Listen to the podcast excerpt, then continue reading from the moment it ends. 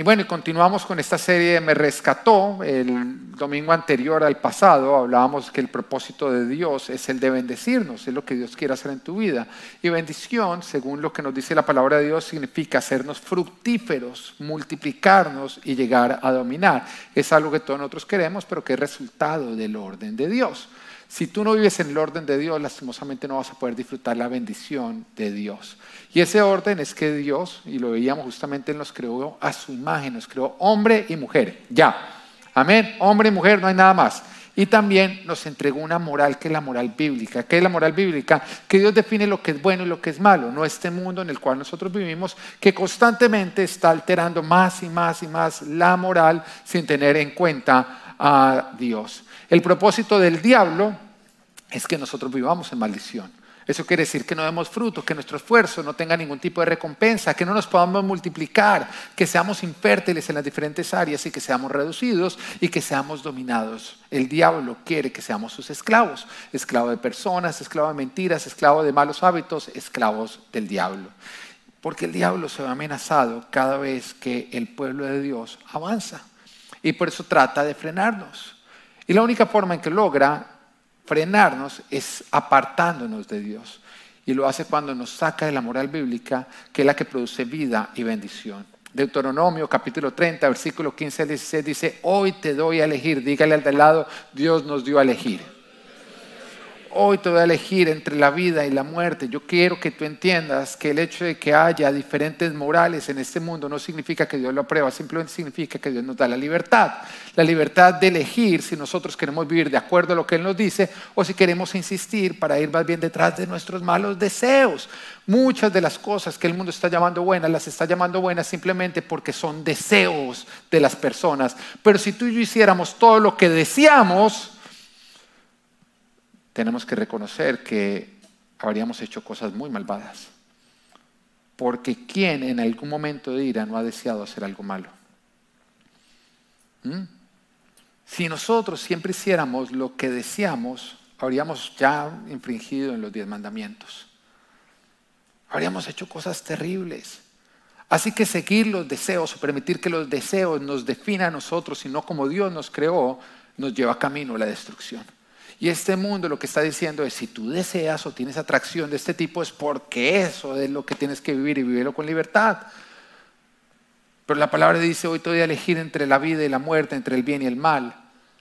Tú decides si vives de acuerdo a la moral bíblica o si decides no tenerla en cuenta y escoger, dice hoy te ordeno que ames al Señor tu Dios, que andes en sus caminos y que cumplas sus mandamientos, preceptos y leyes. Así vivirás y te multiplicarás y el Señor tu Dios te bendecirá en la tierra de la que vas a tomar posesión.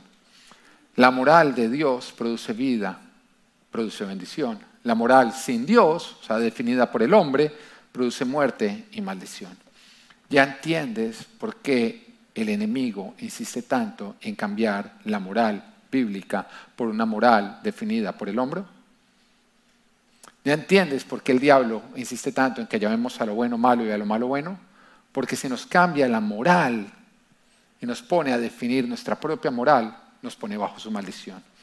Isaías 5:20 dice, hay de los que llaman a lo malo bueno y a lo bueno malo, que tienen las tinieblas por luz y la luz por tinieblas, que tienen lo amargo por dulce y lo dulce por amargo. Yo quiero que recuerdes que estamos en la iglesia y que estamos enseñando la moral bíblica. Acá no estamos pensando, no estamos hablando ni predicando lo que algún grupo piensa, no. Acá estamos diciendo lo que Dios en su palabra nos dice que es bueno y lo que Dios nos dice que es malo.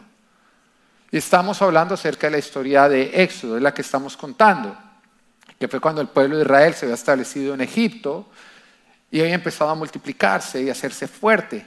Entonces el faraón que representa el enemigo, que es Satanás, la carne y el mundo, ¿sí? tú tienes que entender que ese es el enemigo, el diablo y tu carne, porque dentro de todos nosotros hay una inclinación hacia el pecado. ¿Estamos o no estamos? Mm. Si tú hicieras todo lo que tu carne te dice, si tú hablaras todo lo que tu mente te dice, ¿estarías solo o en la cárcel? Mm. Entonces, nuestra carne es enemigo, Satanás es enemigo y el mundo es enemigo. Y a través de la historia de Éxodo justamente está siendo representado por el faraón, el cual se ve amenazado por el avance del pueblo de Dios, porque entonces no podrá dominarlos, sino sería dominado por ellos. Entonces se propone frenar el pueblo de Dios. Y quiero que veamos las diferentes armas que el enemigo usa para frenar al pueblo, para intentar frenarlo. ¿Por qué? Porque el enemigo no es creativo. Satanás no tiene creatividad. Lo mismo que usaba lo sigue usando. Lo triste es que nosotros seguimos cayendo en lo mismo. Pero el diablo desde el principio siempre lo usado, mientras que nosotros, o mientras que le funcione, pero seguirá usando. ¿Y cuáles son esas armas? Éxodo capítulo 1, versículo 9 y 10 dice, y le dijo a su pueblo, cuidado con los israelitas que ya son más fuertes y numerosos que nosotros. Mira la verdad, los israelitas ya eran más fuertes y ya eran más numerosos. Entonces dice, vamos a tener que manejarlos con mucha astucia. De lo contrario, seguirán aumentando y si estalla una guerra, se unirán a nuestros enemigos nos combatirán y serán del país. Así que, ¿cuál es el primer arma que el enemigo usa? La astucia. La astucia que la estamos representando por medio de este arco. ¿Por qué? Porque para usar un arco tú tienes que meterle inteligencia, tienes que ver hacia dónde estás apuntando y es justamente lo que el enemigo usa. Ahora, la astucia es un atributo que puede ser bueno o puede ser malo. En otras palabras, tú lo puedes usar para bien o lo puedes usar para mal. Como un buen atributo es la cualidad de evitar un engaño. La astucia bien usada es la cualidad de evitar caer en un engaño. Y vemos que Jesús, cuando envía a sus discípulos, les advierte y los instruye. En Mateo 10, 16, los envío como ovejas en medio de lobos. Por tanto, sean astutos como serpientes y sencillos como palomas. Lo que está diciendo es, los estoy mandando en, en medio de engañadores. Entonces, métale astucia. Logre identificar los engaños del enemigo para esa manera no hacerse presa de ellos. Te das cuenta que el faraón lo que estaba buscando hacer en ese caso era tratemos de engañarlos para que ellos no se den cuenta que ya son más fuertes y más numerosos, para que ellos piensen que nosotros estamos trabajando a favor de ellos, pero realmente los ponemos a trabajar a favor nuestro mientras que los vamos reduciendo. Ahora, la astucia como mal atributo es la habilidad de engañar. Entonces se entiende, como buen atributo es la habilidad de identificar un engaño. Como mal atributo es la habilidad de engañar que detrás de lo que parece una buena acción hay una agenda escondida para dañar a la persona sacando beneficio. Y fue la forma como Satanás engañó a la mujer desde Génesis y cómo lo ha seguido haciendo.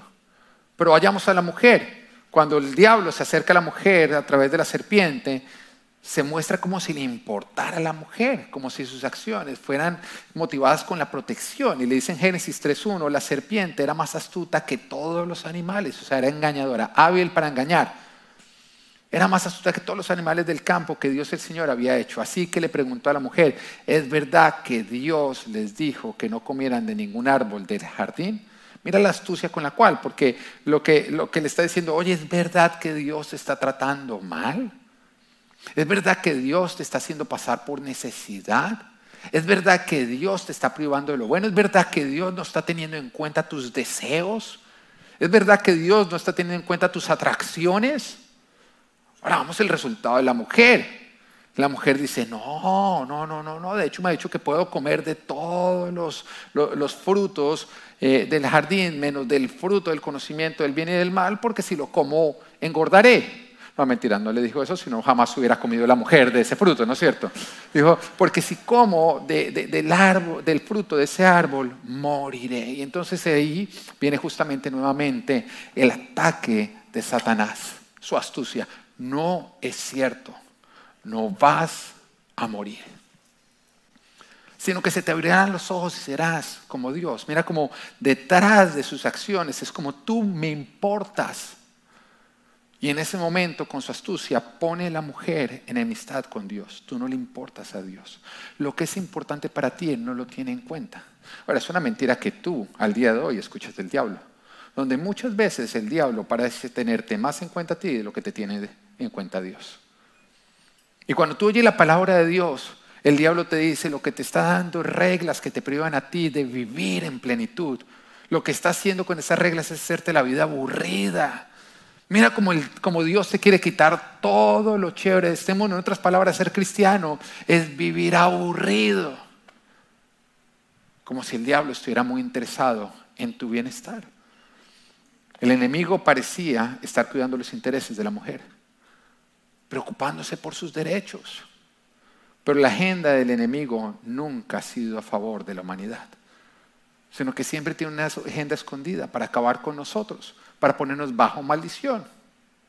Y esta es la astucia que usa el enemigo cuando disfraza sus ataques detrás de algo que parece bueno para nosotros.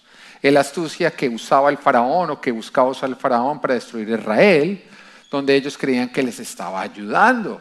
Y vemos que cuando el pueblo de Israel estaba en el desierto y estaba pasando algún tipo de necesidad, en ese momento se volteaban y decían, ¿se acuerdan en Egipto lo que comíamos? ¿Se acuerda cómo la pasábamos de rico? Oiga, en Egipto donde los tenían esclavos, en Egipto donde cada día los oprimían más, en Egipto donde varios estaban perdiendo la vida y todavía ellos desde el desierto donde podían estar con Dios, donde Dios tenía un futuro prometedor, miraban a Egipto y le debían. ¿Por qué? Por la astucia del diablo, por la astucia del enemigo, que les disfrazaba el veneno de carne. El faraón destruyéndolos y ellos debiéndole. Pero volvámoslo, o traigámoslo a ti. ¿Cuál es ese engaño con el cual el diablo está logrando que tú cedas a ese pecado? ¿Cuál es ese engaño con el cual Él te está haciendo creer que lo que tú estás haciendo, a pesar de que es pecado, te está haciendo bien y es para tu bien? Puede ser una relación extramatrimonial. Puede ser algo con lo cual tú estás justificando el estar mintiendo. Cualquier tipo de práctica pecaminosa que tú estás justificando porque el diablo te ha convencido de que es para tu bien. Ahora Jesús nos dice cómo nosotros tenemos que combatir la astucia del enemigo. Y es con la astucia buena, la correcta, que es identificar el engaño conociendo la verdad pero que nos requiera a nosotros confiar en Dios. Nos toca a nosotros confiar en que Dios es bueno. Eso significa no solamente que Dios hace el bien, significa que Dios no puede hacer el mal, porque tú y yo somos malos que podemos hacer. O sea, el ser humano es malo, pero tenemos la capacidad de hacer lo bueno. Dios es bueno, eso quiere decir que Él no tiene la capacidad de hacer lo malo. Y cuando tú entiendes eso, cuando tú entiendes que Dios no puede hacer nada malo, cuando tú entiendes que Dios es puro amor, cuando tú entiendes que Dios te ama tanto, tanto, tanto, que entregó a su único hijo para que tú, por solo creer en Él, puedas tener vida eterna, tú logras entender que si Dios te está diciendo no lo hagas, es por tu bien. Y que todo lo que Dios te está diciendo es por tu bien. Pero, ¿cuál es el engaño del diablo que tú vienes creyendo? Que te está haciendo ceder a pecados y te tiene completamente convencido de que al hacerlo te hacen bien. Jesús nos dice que lo combatamos con la justicia buena, identificando el engaño y conociendo la verdad. Recordando que la bendición es el resultado de vivir con la moral bíblica y que ningún pecado es justificado, porque el pecado siempre produce muerte y maldición. Y aunque el hombre aunque este mundo trate de cambiar la moral, nunca podrá cambiar lo que ésta produce, porque eso lo define Dios. A lo que me refiero es que este mundo podrá decir que está bien, que está legalizado, pero si es ilegal en la palabra de Dios, siempre va a producir maldición. Si practicas el adulterio, aunque el diablo te diga que tú eres una víctima porque tu pareja te tiene abandonado, tú estás entrando en maldición. Si apoyas el aborto, aunque el enemigo te diga que es el derecho que la mujer tiene sobre su propio cuerpo, porque es así de hábil, ¿no? ¿Mm? Cuando disfrazan, no, no se habla de asesinar a un niño, sino se habla de es que la mujer tiene derecho a escoger sobre su propio cuerpo, pues todos decimos sí, que todo el mundo tiene derecho a escoger sobre su propio cuerpo, pero, pero la verdad es que el aborto no es algo que ocurre en el cuerpo de la mujer, sino en el cuerpo del bebé. Pero el diablo es hábil para cambiar la verdad. Es hábil para cambiar la verdad. Y lo vemos en este mundo. Tú sabes que muchas de las cosas que estamos aceptando simplemente es pura publicidad del diablo porque cuando miramos su contenido es diabólico. O sea, ¿cuántas personas nos salían a apoyar este movimiento Black Lives Matters? Claro, cuando dicen, no, la vida de, de la raza negra importa, pues todos estamos de acuerdo con eso o no. Pero resulta que es el grupo más racista que existe. Y que sus ideales no tienen nada que ver con proteger la raza, la, raza afroamericana. y que lo que hacen es producir división al convencer de un racismo que no existe, porque si hay racismo, como fue como un presidente por dos periodos negro. Y tú y yo somos latinos y hemos salido adelante acá. Pero son grupos que aparentemente hacen el bien, pero que el diablo los usa con astucia para producir lo que él quiere, división.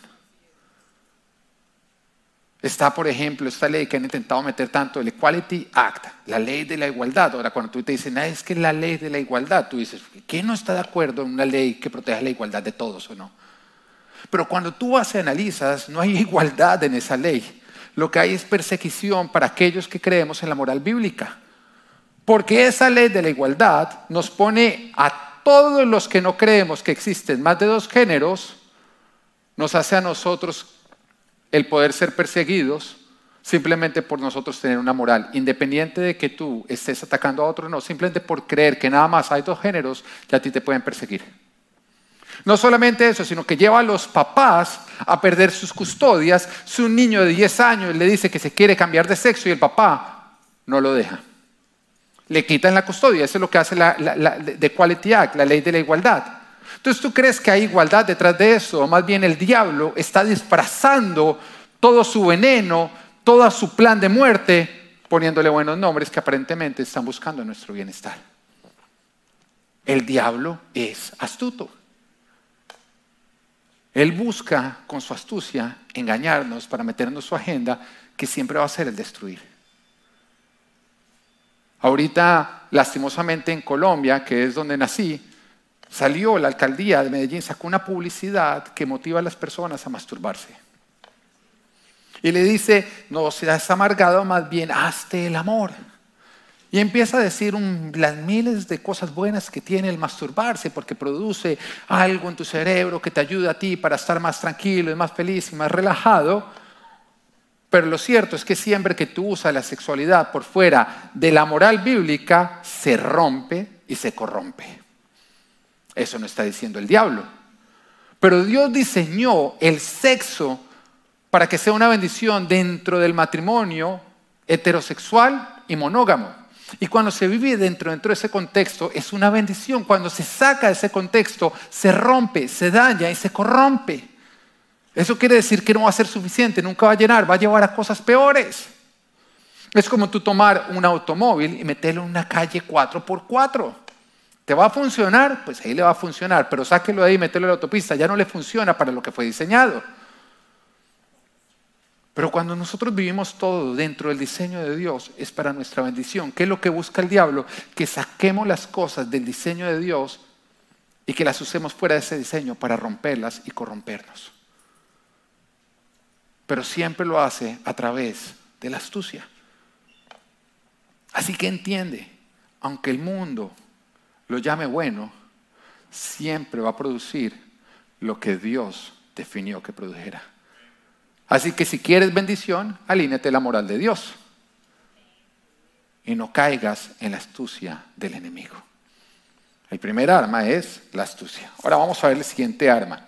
Éxodo capítulo 1, versículo 11 dice, fue así como los egipcios pusieron capataces para que oprimieran a los israelitas. Les impusieron trabajos forzados, tales como los de edificar para el faraón las ciudades de almacenaje Pitón y Ramsés pero cuando más los oprimían, más se multiplicaban y se extendían. De modo que los egipcios llegaron a tenerles miedo. Por eso les imponían trabajos pesados y los trataban con crueldad. Les amargaban la vida obligándolos a hacer mezcla y ladrillo y todas las labores del campo. En todos los trabajos de esclavos que los israelitas realizaban, los egipcios los trataban con crueldad. Diga crueldad. Y el siguiente arma que el enemigo usa es la violencia.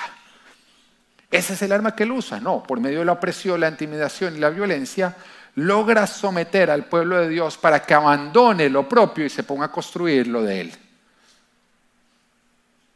Vemos como Egipto oprimía, intimidaba y violentaba. Y con eso, ¿qué alcanzaba? esclavizar a Israel. Que Israel dejara de construir lo propio y más bien construyera el mismo reino que los estaba esclavizando. Y es lo que el enemigo quiere, por medio de la presión, por medio de la violencia, por medio de sus ataques, llevarnos a que nosotros dejemos de construir lo de Dios y más bien nos pongamos a producir lo del mundo simplemente para encajar, para ser aceptados por ese mundo. Porque si no hacemos lo que el mundo nos dice, entonces el mundo nos persigue. Que en lugar de construir lo propio, construyamos lo del diablo. Que tuviéramos miedo, que tengamos miedo para edificar lo que nos pertenece o lo que Dios nos ha ordenado. Hay una historia que es de la vida real y que pasó en años recientes, que es la de Jack Phillip, una persona que dueño de una pastelería, diseñador de pasteles, que fue perseguido por cerca de ocho años en la corte porque se negó a hacer una torta para celebrar un matrimonio homosexual. ¿Por qué? Simplemente porque iba en contra de su moral bíblica. Ahora, él no estaba diciendo que no se podían casar dos hombres, él simplemente dijo, no quiero participar en la unión de estos dos hombres. Y por negarse a hacer la torta, entonces fue llevado ante la corte. Y después de ser absolvido por la corte, entonces fue demandado por un abogado transexual, porque después de eso le pidió que hiciera un ponqué para celebrar un cambio de sexo. Durante aproximadamente ocho años estuvo en juzgados simplemente por creer en la moral bíblica. Pero ¿qué buscaban todos estos ataques? ¿Qué buscaban todo este tipo de opresión? Que él dejara de construir su vida de acuerdo a la moral bíblica y más bien se pusiera a apoyar, construir la moral de este mundo. Lo que Dios no aprueba. Ahora le pasó a Jesús y a los discípulos, quienes eran amenazados simplemente por predicar el Evangelio, por mantenerse firmes sus creencias. Y Jesús nos dijo en Mateo 10, 22, por causa de mi nombre, todo el mundo los odiará. Pero el que se mantenga firme hasta el fin será salvo. Dígale al de al lado, te odiarán, pero si te mantienes firme hasta el fin, serás salvo. Porque algunos quieren que el mundo los deje de odiar. Pero el Señor ya dijo, eso no va a ocurrir. Lo que tiene que ocurrir es que ante su odio tú te mantengas firme en tus creencias. No permitas que los ataques del mundo te lleven a comprometer tu creencia y la moral que define la palabra de Dios. Ahora, habla de la fe y habla de la moral bíblica y serás perseguido. Serás odiado y serás atacado. Uno puede montar muchas cosas en internet, pero ay, pon en tus redes sociales algo que tenga que ver con la moral bíblica. Vas a ser atacado por todos aquellos que no viven de acuerdo a la moral bíblica, porque el que no vive de acuerdo a la moral bíblica no le es suficiente con que tú le digas, haga lo que quiera, sino que dice, no, usted también tiene que participar de lo que yo estoy haciendo. Te voy a esclavizar con opresión para que tú construyas mi destrucción. Tratan de amedrentarnos, tratan de asustarnos. Y lo curioso es que los grupos no cristianos nos acusan de fanáticos. Pero fanático es el que agrede por sus creencias, mientras que radical es el que está dispuesto a ser agredido sin cambiar dichas creencias. Ahora, tú estás llamado a ser radical, no a ser fanático. No agredas a nadie por sus creencias. Nosotros no agredimos a nadie, no te pongas a pelear, no uses redes sociales para pelear. Pero ser radical. Aunque te ataquen, mantén tus creencias. Mantente firme hasta el final. Porque es justamente lo que nos dice el Señor. El que se mantenga firme hasta el fin, ¿qué va a pasar con ese? Será salvo. El que se mantenga firme hasta el fin será firme. Tú mantente firme, no pelees, pero no seas ni comprometas lo de Dios ante la presión del enemigo. Amén. ¿Cuál es otra arma? Éxodo 1.15 dice, había dos parteras de las hebreas, llamadas Sifra y Fubá. Qué nombrecitos, ¿no? Pero bueno, a, los que, a las que el rey de Egipto ordenó, cuando ayuden a las hebreas en sus partos, fíjense en el sexo, si es niño, mátenlo, pero si es niña, déjenla con vida. O sea, estaba tratando de usar al mismo pueblo hebreo para aniquilar al pueblo hebreo. ¿Cuál es otra arma que el enemigo busca usar? La traición. La traición de los cristianos al reino de Dios. Lo represento con esto porque actualmente conocemos la traición como que me clavó la, la puñalada en la espalda, pero anteriormente era un hacha lo que se clavaba justamente en la espalda. Y por eso representa la traición.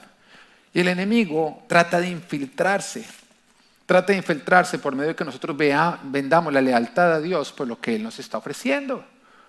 Igual que como lo hizo con Judas, que apoyó lo que iba en contra de Jesús por lo que le ofrecían. Porque si le ofrecían lo que él deseaba, si podía satisfacer sus deseos, entonces sí, yo voy a traicionar a Cristo. Y lo sigue haciendo. Oiga, hace unas semanas atrás decidí, tomé la decisión de cancelar mi suscripción a, Disney Plus. Y la razón por la cual tomé la decisión de hacerlo es porque el gobernador Dos Santis, que Dios lo bendiga, porque déjame decirte que no es común que haya líderes que sean capaces de levantarse a defender la moral bíblica ante todo lo que se le está poniendo.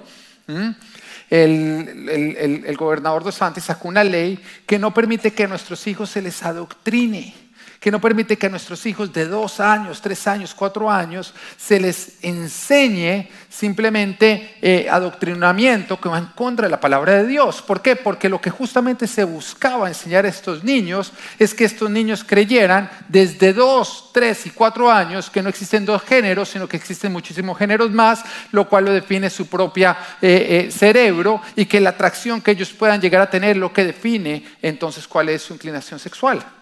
Un niño de dos, tres, cuatro años, ¿qué va a estar haciendo? Jugando o no. Y en el colegio, ¿qué se les tiene que enseñar? Se les tiene que enseñar matemáticas, se les tiene que enseñar ciencias, se les tiene que enseñar historia. No basura. Yo creo que nosotros debemos tener la libertad de enseñarle a nuestros hijos la moral. Pero el enemigo no quiere que eso ocurra. ¿Sabes por qué? Porque el enemigo cree la palabra de Dios mejor que muchos cristianos. Y la Biblia nos dice, instruye al niño en el camino correcto y aún en su vejez no se apartará de él. ¿Qué significa eso? Que la moral de una persona se define en la niñez. Que lo que tú de niño crees que es bueno y es malo, lo vas a creer siempre como bueno y como es malo. Y el enemigo lo sabe. Entonces, ¿sabes qué quiere hacer? Desde la niñez quiere alterar la moral para que los niños no crezcan con una moral bíblica, sino con una moral de este mundo que cada vez está más depravada. Porque va a entrar nuestros hijos. Y entonces el gobernador de Santis saca una ley que prohíbe que a tus hijos y a mis hijos les enseñen eso. Gloria a Dios por él. Pero entonces sale Disney. Y Disney, una empresa fuerte, se va en contra de Dos Santis y más bien saca su plan y su agenda que tú la puedes encontrar en internet porque no es secreta. Donde dice que para mitad del 2022 estamos llegando, la mitad de sus personajes van a ser de la comunidad LGTBI que van a usar los dibujos animados, que van a usar los héroes que tus hijos y mis hijos ven para decirles a ellos que ellos no tienen que ser lo que Dios los creó, sino que ellos pueden cambiar eso. Y que hay 112 opciones en cuanto al género que ellos pueden elegir. Ahora, cuando yo veo esto, yo te voy a decir algo, yo no voy a ser parte de lo que quiere destruir mis hijos. Yo no voy a ser parte de aquello que se está levantando en contra de la moral que definió mi Señor y mi Dios. Yo no voy a ser parte de algo, una agenda que viene para destruir al ser humano. Así que tomo la decisión de cancelar mi suscripción a Disney Plus. Y cuando lo hago, lo monto en Instagram porque yo decido que monto en mi Instagram. ¿O no? ¿Mm?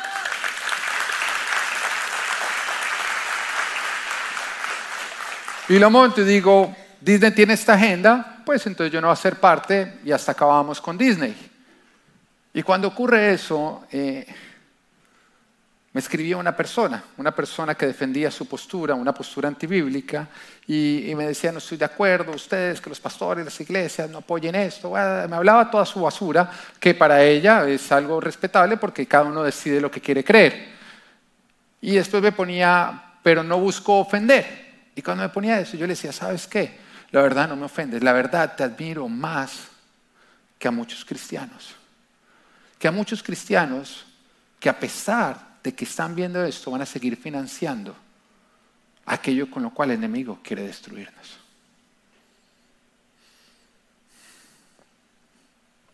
Y eso sí es vergonzoso. que conozcamos el plan del enemigo y no hagamos nada al respecto. Que lastimosamente las leyes hoy en día y muchas cosas están siendo definidas es por grupos minoristas, son menos, pero están más unidos. ¿Sabes por qué? Porque cuando algo no apoya su moral diabólica, entonces dejan de financiarlo, dejan de apoyarlo. Y a la larga yo te voy a decir algo, Disney no le importa. ¿Sabes qué le importa a Disney? El dinero. Están detrás del dinero. Si todos los creyentes nos paráramos a decir, no vamos a financiar esta agenda, y todos los creyentes que somos más, dijéramos, no más, ¿sabes qué haría Disney? Despedirían a su CEO y empezarían a planear simplemente programas que defiendan el orden que Dios estableció, es el que produce vida y bendición. Y acá te quiero hablar algo, yo estoy hablando de moral bíblica, yo no estoy buscando ofender a nadie. Porque si tú has decidido vivir de acuerdo a una moral que no es la bíblica, déjame decirte que Dios te ama y que no tengo nada contra ti. Pero déjame decirte que todo lo que nos ha aprobado por la Biblia nunca te va a bendecir, sino que va a ser de maldición para tu vida y te va a acabar. Es el engaño con el cual Satanás te está acabando. Entonces no es que la moral bíblica busca atacar a aquellos que no... No, no, ¿sabes qué?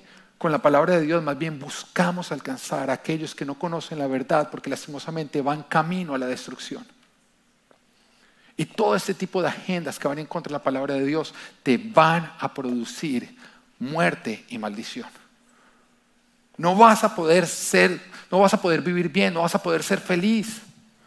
Entonces es por amor que te lo predicamos. Y eres bienvenido a este lugar. Eres bienvenido a este lugar. Pero entiende que acá creemos que la moral bíblica es la que produce vida y bendición. Y por eso es la que predicamos.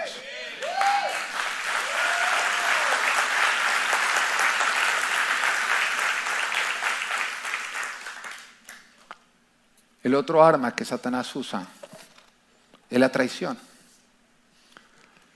que se ve evidenciada por la tibieza. Por la tibieza. Por la tibieza de muchos cristianos que juegan en los dos equipos y que buscan el beneficio tanto de las tinieblas como lo de Dios. ¿Y sabes cómo Dios lo llama? Dios lo llama adulterio. Porque Dios espera que cuando tú decides darles tu corazón, tú dejes de comer del plato de Satanás. No, pero es que es Disney. Es el, lugar feliz. ¿Cómo, ¿Cómo se le va a ocurrir que mis hijos van a crecer sin Mickey?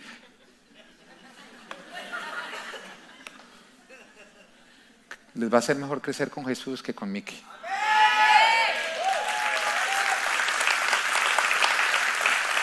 Y más ahora que va a salir Mako, Muku, Meke y todos ellos.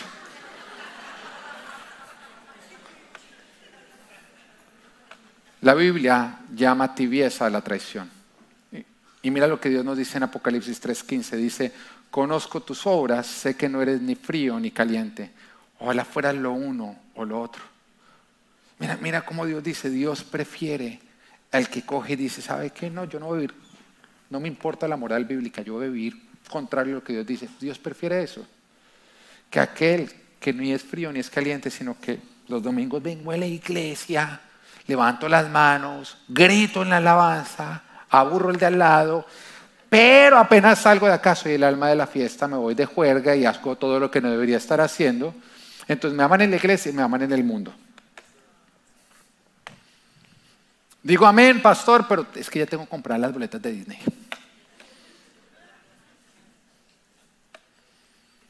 Y dice, por tanto, como no eres ni frío ni caliente, sino tibio, estoy por vomitarte de mi boca. Oiga, yo creo que puede ser lo más fuerte que tú vas a encontrar en la palabra de Dios con respecto a alguien que es creyente. Que el Señor dice, estoy por vomitarte, porque me causa náuseas el verte jugar para los dos equipos, porque me causa náuseas el verte levantar los brazos mientras que estás construyendo el reino de Satanás. ¿Cómo lo combato? Éxodo 1.17 dice, sin embargo, las parteras temían a Dios, temían a Dios. Así que no siguieron las órdenes del rey de Egipto, sino que dejaron con vida a los varones. Es tan sencillo, tú lo combates con temor a Dios. La tibieza es el resultado de falta de temor a Dios. Porque no le temes a Dios. el temor de Dios no es tenerle miedo a Dios, es tener pavor de estar lejos de Él. Es pavor de traicionarlo, es, pavor de hacer lo que a Él le ofende. Eso es el temor a Dios. Pero el que no le teme a Dios, juega con Dios. Es un adúltero. Le promete amor a Él cuando anda de mozo con Satanás. Ahora, ¿cuál es la recompensa de ser temerosos? ¿Cuál es la recompensa que cuando Satanás nos trata de comprar nuestra traición, nosotros nos paramos con temor a Dios y no cedemos ante lo que Él nos está demandando? Dice en Éxodo capítulo 90, dice además, Dios trató muy bien a las parteras. Y por eso, y por haberse mostrado temerosas de Dios, les concedió tener muchos hijos. Yo te recuerdo que bendición significa qué? Significa fructífero, multiplicación y dominio. Digo, porque fueron, porque fueron temerosas de Dios, Dios las bendijo. Mira, el diablo te quiere robar o te quiere comprar tu lealtad ofreciéndote basura que nunca te va a llenar. Pero cuando tú decides serle leal a Dios, Dios te va a bendecir. Dios va a bendecirte cuando tú tienes la oportunidad de serle leal, pero tú decides más bien ser radical. Ahora te recuerdo que Judas terminó devolviendo el dinero que le entregaron y después ahorcándose. Todo lo que tú consigas traicionando a Jesús y ayudando a la agenda del diablo jamás te va a llenar, sino solo te va a robar y te va a costar la vida. Ten muchísimo cuidado cuando participas en aquello que es traición para Jesús. Éxodo 1.9 dice, y le dijo a su pueblo, cuidado con los israelitas que ya son más fuertes y numerosos que nosotros. Vamos a tener que manejarlos con mucha astucia, de lo contrario seguirán aumentando. Y si estalla una guerra, se unirán a nuestros enemigos, nos combatirán y se irán del país. ¿Tú te das cuenta de lo que está diciendo acá el diablo? los israelitas jamás atacaron a los egipcios. Pero acá el faraón está justificando un ataque contra los israelitas porque ellos son víctimas de los israelitas. El otro arma que Satanás usa es la culpa. La culpa. Él nos culpa. ¿Y por qué la representamos con la espada? Porque era la forma como anteriormente se suicidaban. Cuando tú tienes culpa, tú mismo vas a caminar hacia la muerte. Se arrojaban sobre su propia espada. Ah, qué curioso, jamás, nunca Israel atacó a Egipto. Pero acá estaba el enemigo justificando un ataque contra Israel porque se estaban victimizando. Porque culpaban a los que jamás los atacaron.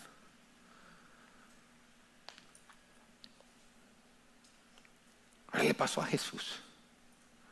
Los que lo crucificaron lo hacían justificando que Jesús significaba una amenaza para ellos, que ellos eran las víctimas. En otras palabras, ellos estaban en todo su derecho, porque lo que estaba haciendo Jesús, cuando Jesús nunca le hizo daño a nadie, era malo para ellos. Y nos pasa a nosotros, ¿o no? Nada más basta que tú decidas vivir de acuerdo a la moral bíblica para que Dios te empiece a bendecir y para que aquellos que no están de acuerdo a la moral bíblica empiecen a señalarte y a decir, es que usted nos juzga. Yo recuerdo cuando dejé de tomar alcohol, hace varios años atrás. Alguien me preguntaba después del primer servicio, decía, pastor, ¿es pecado tomar alcohol? Decía, no, no es pecado. La palabra de Dios sí dice que los borrachos no heredarán el reino de los cielos. Lo que pasa es que hay cosas que te hacen bien y hay cosas que te hacen mal. Y los peores errores que yo cometí en mi vida fue borracho. No, no tú, ¿no? Tú nunca has cometido errores borracho, ¿no es cierto? Tú nada más había ciertos. Mm. Entonces un momento en que yo dije, oiga, en la vida no se construye a punta de cometer errores estúpidos, sino más bien de vivir de una manera sabia, apuntando hacia ciertos. Y cuando yo era soltero y cometía esos errores, dañé personas. Así que cuando yo dije, quiero empezar a construir algo valioso, como lo es un matrimonio, como es el ser papá, como es un ministerio, pues es mejor no llevar la estupidez conmigo, ¿o no? Porque ya cometer un error cuando uno está casado, cuando no tiene hijos, cuando no tiene personas que Dios le ha confiado, pues lógicamente mis errores ya causan más consecuencias, afectan a más personas. Así que dije, ¿sabe qué? No voy a cargar con la estupidez, voy a dejar el, voy a dejar el alcohol, voy a dejar de tomar trago.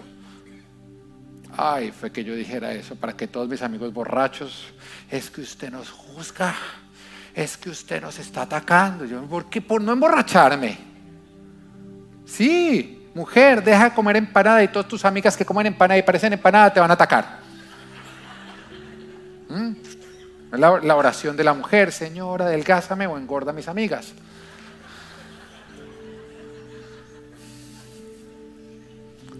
Porque cuando tú decides caminar en la luz, se van a exponer aquellos que han escogido las tinieblas. Y cuando alguien que está en tinieblas es expuesto por alguien que está en la luz, o cambia o ataca. Tú no estás haciendo nada, simplemente está, tu vida está brillando. Pero como hace evidencia de que están en tinieblas, entonces eso los llama a un cambio o te va a atacar. Juan 15, 18 dice, si el mundo los aborrece, tengan presente que antes que a ustedes me aborreció a mí. Jesús vivió de una manera recta, amando a todo el mundo, pero haciendo lo correcto. Fue el primero desde la caída que llegó a vivir de acuerdo a la moral bíblica a perfección. Bueno, el único. Porque aunque nosotros somos redimidos, todavía su gracia nos tiene que perfeccionar. Y la vida más recta, toda evidencia de la necesidad de Cristo. Pero empieza a vivir de acuerdo a la moral bíblica. Y por eso fue atacado. Fue atacado por aquellos que se victimizaban y decían que era Jesús el que los estaba atacando. Así que él dice, si el mundo los aborrece, tengan presente que antes que a ustedes me aborreció a mí. Preocúpate si el mundo te ama.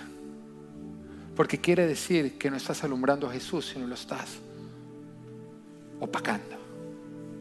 Porque de la misma manera como nosotros testificamos de Jesús cuando vivimos de acuerdo a la palabra, también somos un antitestimonio de Jesús cuando llamándonos cristianos empezamos a vivir como vive el mundo.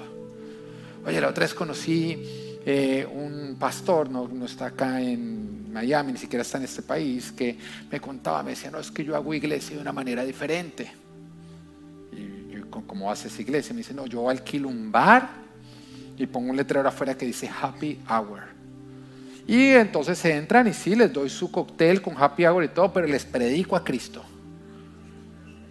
Y yo, mire eso, y yo, ¿qué? Bueno, lo más triste es que hay algunos acá que ahorita van a decir que, cuál es esa iglesia, ¿no? Vamos a hacer happy hour de empanada ahorita afuera cuando me decía eso esa persona, yo cogí y decía, o sea que tú no sacas a la gente del mundo, sino metes el mundo a la iglesia. Qué triste. Cuando tú tienes que bajar la luz de Cristo para ser aplaudidos por aquellos que no la quieren brillar, tú estás en serios problemas. Porque el Señor nos ha llamado a ser sal y nos ha dicho que si perdemos sabor, de que servimos de nada, porque vamos a ser pisoteados. Pero cuando tú siendo sal sabes igual que el mundo, tú has perdido entonces tu efecto. Preocúpate si el mundo te ama. Porque lo normal es que cuando tú defiendes la moral bíblica te odiarán porque odiaron a Jesús, porque tú no eres del mundo. Cuando vives a Jesús te atacarán y al mismo tiempo se victimizarán. Te dirán que juzgas simplemente porque no apruebas que discriminas simplemente porque no compartes, que eres una amenaza simplemente porque tú vives de acuerdo a la moral bíblica. Pero cuando esto ocurra, tú recuerda, Mateo 10:24, el discípulo no es superior a su maestro, ni el siervo superior a su amo. Basta con que el discípulo sea como su maestro y el siervo como su amo. Si al jefe de la casa lo han llamado Belcebú, cuanto más a los de su familia. Esto es, me rescataste las armas del enemigo y que Dios te bendiga. Estar a tus pies.